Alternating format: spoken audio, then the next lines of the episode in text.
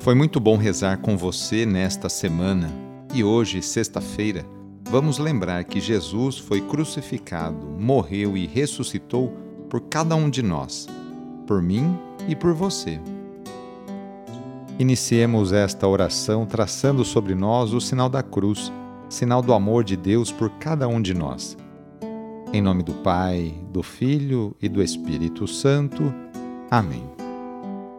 Senhor nosso Deus, nosso Pai, nós cremos em vós, nós esperamos em vós, nós vos amamos, nós vos agradecemos este dia e vos damos graças porque estamos com vida.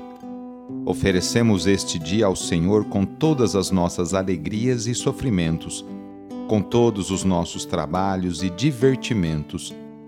Guardai-nos do pecado e fazei de nós instrumentos de vossa paz e do vosso amor Ajudai-nos a observar vossos santos mandamentos.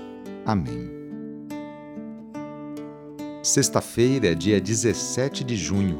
O trecho do evangelho de hoje é escrito por Mateus, capítulo 6, versículos 19 a 23. Anúncio do evangelho de Jesus Cristo, segundo Mateus. Naquele tempo, disse Jesus aos seus discípulos: não junteis tesouros aqui na terra, onde a traça e a ferrugem destroem, e os ladrões assaltam e roubam.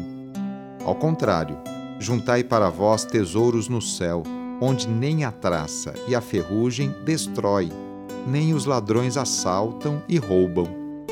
Porque onde está o teu tesouro, aí estará também o teu coração.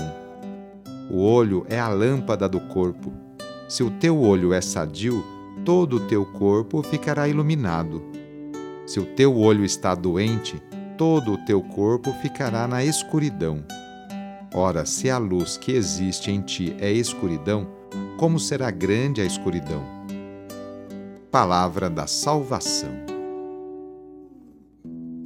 Cada um de nós vivemos dos bens e das riquezas deste mundo. Precisamos também deles para uma vida de bem-estar, claro quando nos diz para não ajuntar bens e riquezas neste mundo, Jesus não tinha intenção de condenar esses bens. Sabia da sua necessidade, mas ele nos alerta sobre o perigo do acúmulo e do apego a esses bens. Esse ensinamento nos lembra a primeira bem-aventurança: felizes os pobres.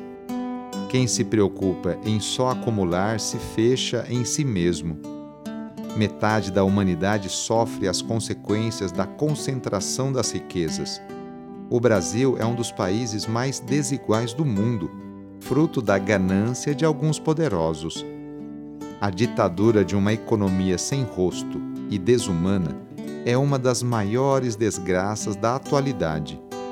O olho bom e sadio nos possibilita fazer a escolha correta entre os valores do reino de Deus e os bens do reino deste mundo. Hoje, sexta-feira, rezemos especialmente pelos enfermos. Neste momento de pandemia que passamos, lembremos daquelas pessoas que estão sofrendo de alguma enfermidade, tanto aquelas que estão em suas casas, quanto aquelas que estão no leito de um hospital. Que cada uma delas e seus familiares sintam-se confortados e fortalecidos por Jesus Cristo que também enfrentou muitos sofrimentos no próprio corpo.